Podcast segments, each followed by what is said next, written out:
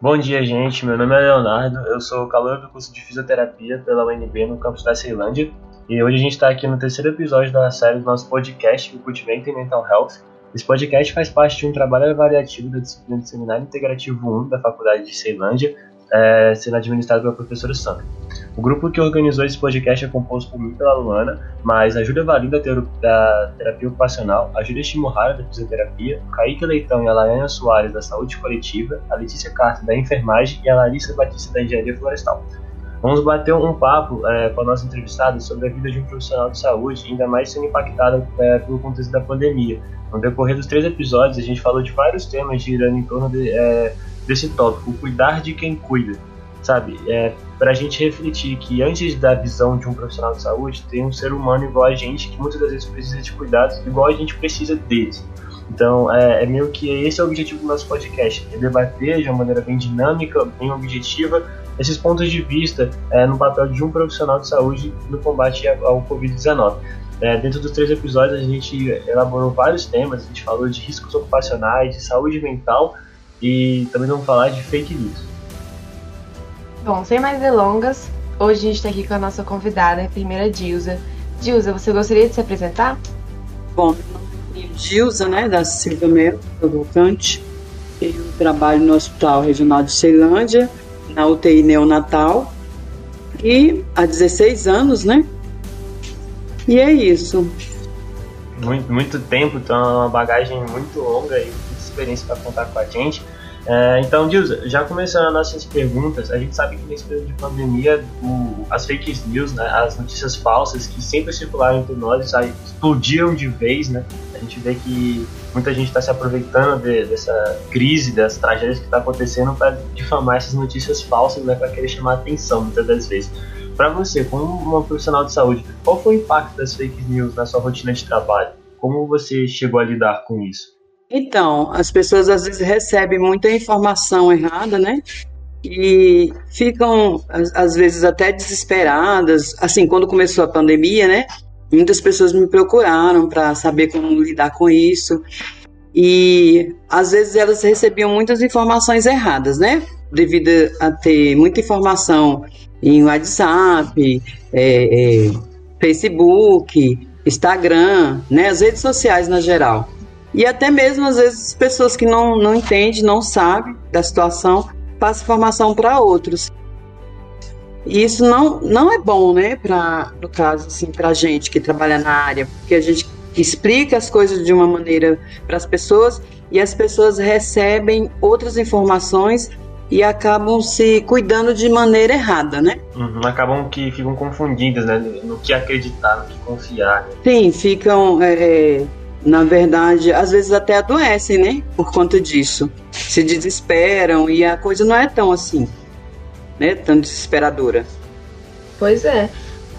E já aconteceu de alguma vez a sua palavra, né, como profissional, como enfermeira, ser descredibilizada por alguma fake news? Alguém que tivesse muito acreditando demais numa fake news e não querer acreditar em outras coisas? Isso já aconteceu? Você já vivenciou uma situação dessa?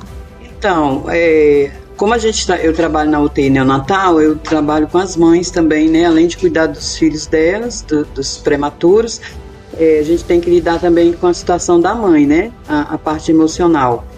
E às vezes elas recebem notícias falsas e elas vêm conversar com a gente, falar sobre isso, e a gente vai, explica para elas que não é desse jeito, não é dessa forma elas às vezes ficam com o pé atrás, sim, mas na maioria das vezes a gente convenceu que o, o correto, né, era a maneira que a gente estava explicando, né, a, a, a, o profissional ali, ele está ali para ajudar e a gente não está ali à toa, né, e também a gente não entrou de qualquer forma, a gente estudou para isso e a gente faz vários cursos, durante a pandemia mesmo a gente fez vários cursos, até para nós mesmos, né, para a gente entender e para passar para o para o usuário. E não, nem, nenhuma, nenhuma vez assim a mãe ou, ou, ou, o usuário teve dúvida não, elas acreditou, mas assim, fica, às vezes fica com o pé atrás, né? Mas aí elas vão vendo no dia a dia que a nossa resposta é a que é correta e aí elas acabam se convencendo. É verdade, né? Isso que é importante para os ouvintes é, é, compreender, né? Que vocês, como profissionais de saúde, também, até nesse período de pandemia, estão estudando dia após dia, né? Para passar essa mensagem para frente para as pessoas terem confiança, né? Ainda mais na sua área, né? Natal, poxa, imagina o quão sério é, né? Uma mãe ali se estressar, né? Nesse período, com alguma notícia falsa que ela recebe. Isso que é importante vocês passarem essa confiança para elas, né? Conversar com elas, elas entenderem que realmente é a ciência que está do lado delas, não é qualquer notícia ali que jogada no WhatsApp que vai falar se ela vai ficar bem ou mal, né? Importante isso. Isso, isso. A gente tenta acalmar e coloca, né, o nosso lado profissional mesmo é, é a respeito dessas fake news, né, que rola. Verdade. Mas para você, por que, que você acha que as pessoas é, muitas vezes acreditam nessas fake news? Você acha que falta um senso crítico por parte delas? Às vezes falta a falta de informação mesmo, né? Elas não. É, ao invés delas falar com a pessoa da área de saúde, elas, o que elas recebem, elas saem passando, né? Uhum. Repassando a, a informação. Porque às vezes também o vídeo é tão é, convincente, né? Que acaba, é, como se diz, é, convencendo a pessoa que aquilo é verdade. Então a pessoa antes de pesquisar sai passando essas informações sem saber também, às vezes até por não saber, não conhecer, né? E também não procurar conhecer. Verdade, né? Muito, às vezes muita inocência por, por parte de quem está recebendo, né? De não procurar uma segunda fonte para ver se é de confiança aquilo ali, simplesmente passa para frente, né? Sem nem pensar e Assim, às vezes as pessoas é desinformada também, às vezes não tem um estudo, né? Uma pessoa mais humilde, né? No caso eu que trabalho no Hospital da Ceilândia, a gente recebe muita gente que não tem estudo, que veio do interior, que está aqui assim, é, sem saber as coisas, né? Então, assim, o WhatsApp a, todo mundo tem acesso, né? A maioria tem acesso. Uhum. Qualquer um tem acesso. Então, é, tem essa parte também, né? Que eles não, não têm um, um, uma estrutura, não tem um estudo, tem um conhecimento. Na área dela, né? Graças a Deus, a gente vê que não teve muita disseminação assim, porque ela conseguiu, né? Contornar com as parceiras dela, os colegas de trabalho, conseguiu contornar as mães para não ficarem nervosas, estressadas, essas coisas, com o pé atrás. Mas a gente vê que em outras áreas, né, em outras áreas assim, um pouco mais graves, essas coisas, é, a gente vê que muitos médicos, enfermeiros, técnicos, estão relatando que estão passando dificuldade porque a, a fake news realmente está sendo uma pedra no caminho para eles, né? Eles estão relatando que muitos dos pacientes estão é, tendo crença nas fake news, é, principalmente com medicamentos curativos, né? Que fazem milagre. Por exemplo, tem gente tem gente falando que se você gargurejar água morna com sal e alho, o, vírus não vai para o seu pulmão, por exemplo. Muitas das vezes, é, alguns medicamentos, como foi o caso da cloroquina no começo da pandemia, né, por falta de informação, é, fez muita gente piorar, né? Muita gente ter problema cardíaco, essas coisas. Então a gente vê que realmente a fake news ela é um impacto muito forte na vida de, de um paciente se ele não, não correr atrás de, de saber informação por parte do profissional, né? Isso. E a gente que trabalha, a gente trabalha na NEL, mas no geral a gente tem um contexto geral do hospital. É, é, no, no caso, no pronto-socorro, na, nas clínicas médicas, na cirurgia, que foi tudo fechado para poder atender essas pessoas que, que teve né, a, a, o problema com a Covid.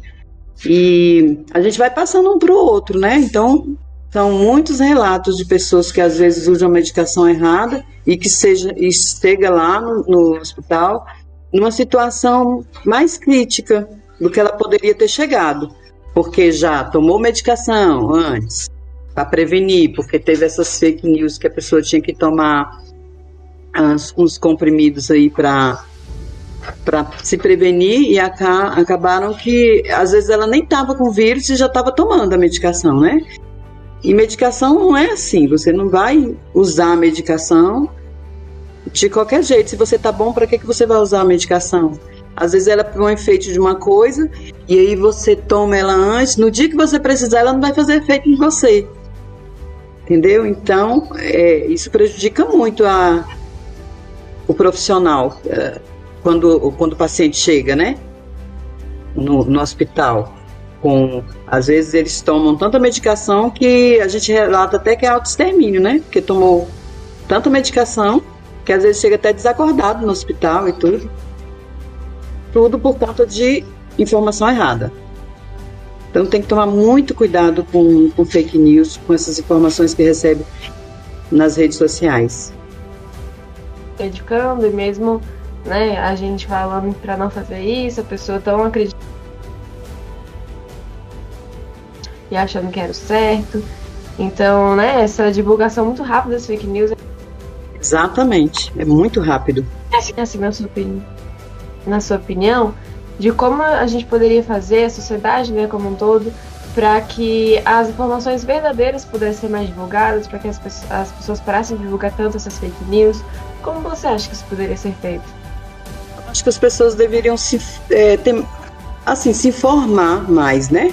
procurar estudar mais essa área, esse momento que a gente está vivendo, né? pesquisar nas é, é, coisas concretas, né? E procurar até mesmo um profissional de saúde. O posto de saúde ele tem à disposição profissionais que pode orientar quanto a isso, né?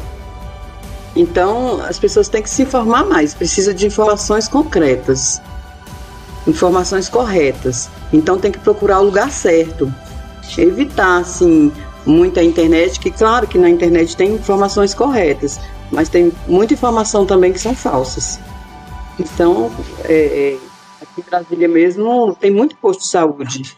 Então vai no posto de saúde mais próximo da sua casa, procura um, um, profissional para se orientar. E não seguir, né, as coisas que aparecem no, nas redes sociais. É verdade, eu concordo com o que a Dilsa falou, porque a gente tem uma, uma, oferta ativa né, de saúde, tem ali um posto um profissional que pode te atender e pode tirar suas dúvidas a qualquer momento. Basta ter a proatividade das pessoas de buscar né, a informação. Acho que tem que aproveitar esse período de pandemia para a gente entender que a gente tem que sair da zona de conforto, de achar que as notícias verdadeiras e que a ciência vai vir simplesmente até a gente e a gente não tem que ir atrás dela, né? Acho que a gente tem que parar com esse egocentrismo a gente, a gente tem a oportunidade de, de encontrar um profissional, né? Uhum. A gente tem que aproveitar isso. Né?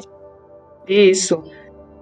Tem muitas pessoas que não têm esse acesso, mas nós temos. Verdade, a gente tem que aproveitar isso. E, tipo, completando o que a Dilsa falou também, eu acho que, além da, da, das pessoas, né, terem que buscar mais as informações, eu acho também que o, o Estado, né, o poder público, ele tinha que também disseminar mais informações verídicas. A gente vê que atualmente com, com o governo, né, não vamos falar aqui de questões políticas, de Bolsonaro, essas coisas, mas a gente vê que na atuação dele, a gente não está tendo as informações é, verídicas sendo espalhadas diretamente, né, sendo disseminadas para todo mundo. A gente vê que é muito mais uma confusão. O que, que adianta um médico, por exemplo, igual o ministro da Saúde, né, que teve falando quais medidas tinham que ser feitas, aí vai lá o presidente fala que você tem que tomar cloroquina. Então a gente vê que, como a questão política, meio que também está sendo uma pedra no caminho na, na saúde, né? Porque eles não estão fazendo o papel deles de acalmar a população, e sim aumentar as fake news e deixar todo mundo confuso. Então acho que também tem que ter uma mudança política, né, em torno de tudo isso. Isso.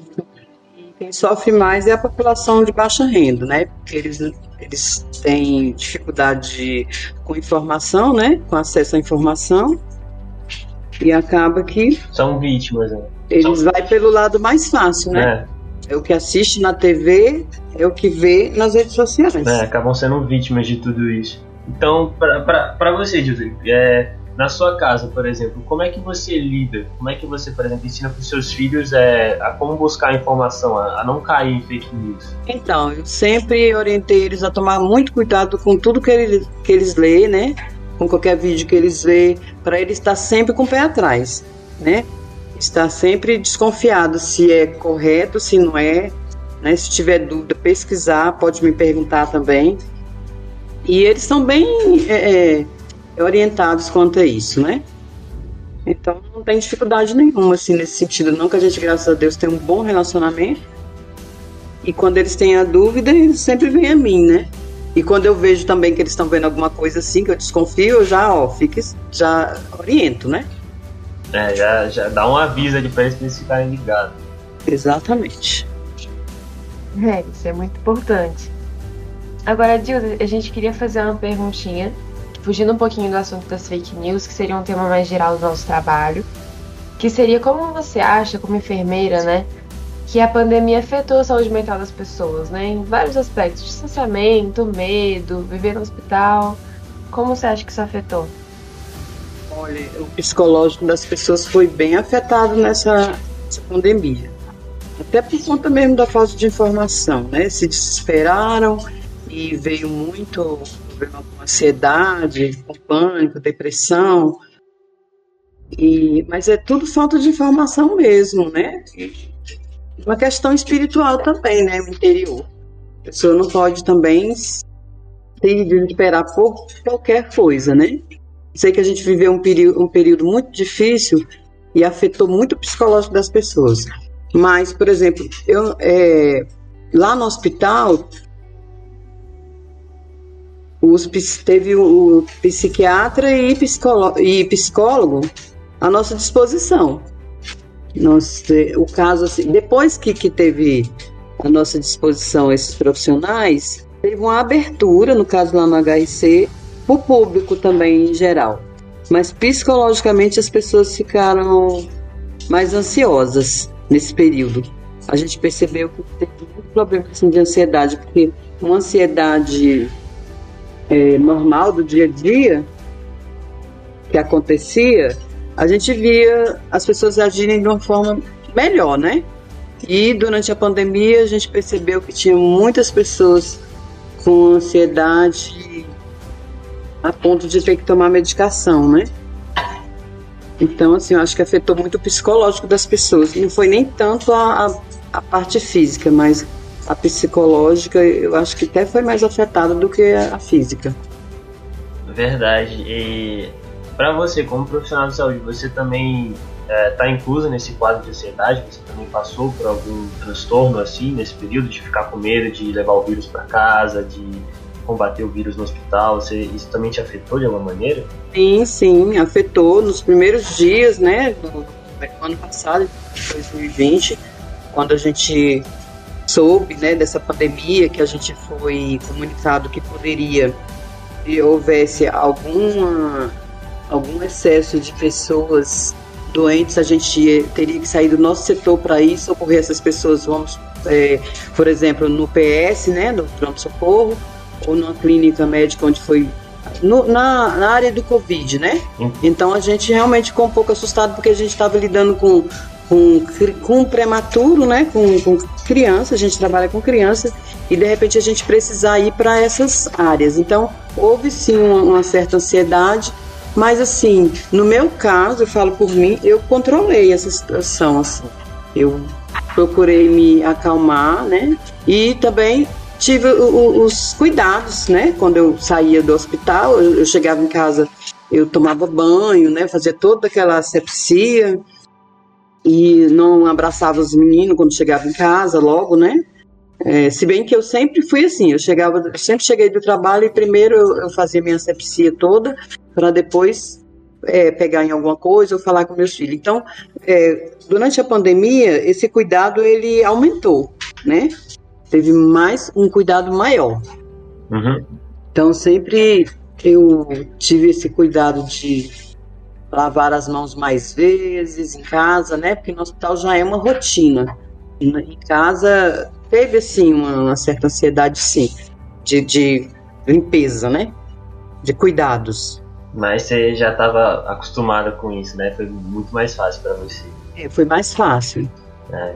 O uso de máscara, por, por exemplo, é uma coisa que é uma rotina para nós. Não é uma rotina sair de máscara, mas uma rotina para nós. Então eu peguei muito no pé dos meninos, assim, para eles onde ir, vem botar máscara, pega a máscara, olha a máscara, lava a mão, passa álcool. Então foi uma orientação um pouco mais excessiva, né? É. Que bom que você então soube lidar com isso, foi muito profissional, né? Manteve o seu quadro, não, não, não se desesperou, né? Com muitas pessoas. É muito bom ver que realmente a gente tem profissional decente na área que a gente tem que confiar, né? A gente tem que é, ficar tranquilo. Sim, sim. E, e também a gente teve o suporte também da Secretaria de Saúde, né? Nós tivemos suporte também. Teve profissionais também para dar um apoio para a gente.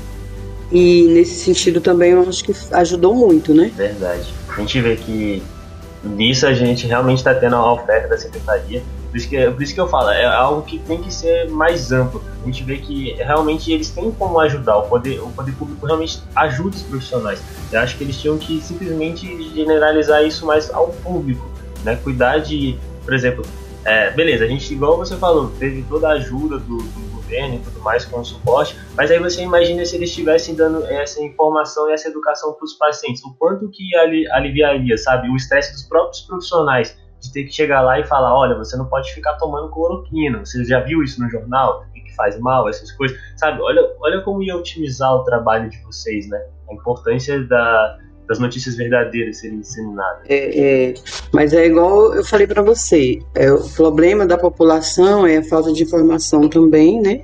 E realmente a gente precisa na área de saúde é, ter esses profissionais para orientar, a população, que não tem tem muita falta de profissional.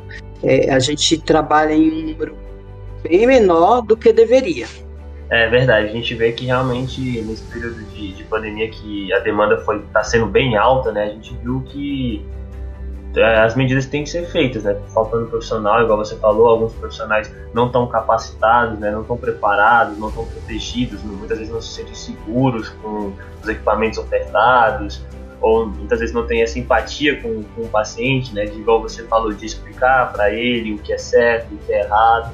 A gente vê que realmente mudanças têm que ser feitas em toda essa área. Né? Sim, sim. A gente tem que amar o que a gente faz. Eu amo o que eu faço, por isso eu não tenho problema nenhum em, em orientar o paciente. Mas tem muitas pessoas que são frustradas mesmo na, na profissão, né? É, infelizmente a gente percebe muito disso, né? E ainda mais nesse período de pandemia, muitos profissionais é, com as longas jornadas de trabalho, essas coisas, acho que isso aumentou muito deles. Né? Por exemplo, igual você, você soube se controlar e contornar toda essa situação, né? Mas a gente imagina o quantos que, sabe, desistiram do... Isso, muitos, muitos ficaram doentes, muitos estão em tratamento ainda. Muito, muito profissional mesmo, que está tomando medicação, para ansiedade, para depressão, porque não soube lidar, não deu conta de lidar com a demanda, porque é, é, teve muita superlotação durante esse período e pouco profissional. Então eles adoecem, né? Que a gente é ser humano também. E o nosso suporte também não é tão grande, é um suporte pequeno que aproveita quem vai corre atrás. Quem não, não, não correr atrás também não consegue esse suporte, porque é uma demanda muito grande na, no caso de, de profissionais, também para essa ajuda psicológica para nós profissionais de saúde. Sim, com certeza. É uma demanda muito grande, né? Para muitas vezes poucos profissionais e as pessoas acabam adoecendo. Isso é realmente muito sério. Mas, Gilson, a gente agradece muito a sua participação no nosso podcast, nessa entrevista. Né? Você foi, deu respostas muito boas, foi muito importante, muito especial aqui pra gente. A gente agradece. Agora o Léo vai finalizar a entrevista, finalizar esse episódio desse podcast. E agradeço, viu, a oportunidade de poder ajudar em alguma coisa. Muito obrigado, Jus. Eu falo por mim, por, por toda a equipe, que a, a, sua fala foi muito importante para a gente, porque foi um referencial muito forte. Né? Não adianta, por exemplo, a gente, como aluno, como calouros, falar o que está acontecendo sendo que a gente pode tomar como referencial um próprio profissional de saúde que está lá diariamente enfrentando isso. Né? Então é muito importante a sua participação, a gente agradece de verdade. Obrigada. Então é isso, gente. Esse foi o terceiro e último episódio da nossa série do Cultivating Mental Health. Aqui fica o convite para vocês que se ainda não viram o primeiro episódio que a gente falou de, é, de saúde mental com a psicóloga Michelle ou, ou, o segundo episódio que a gente falou de riscos ocupacionais com a enfermeira Patrícia. Fica aqui a dica para vocês, para vocês acompanharem toda a saga do nosso podcast. Então é isso, gente. Muito obrigado pela atenção. Tenham um bom dia.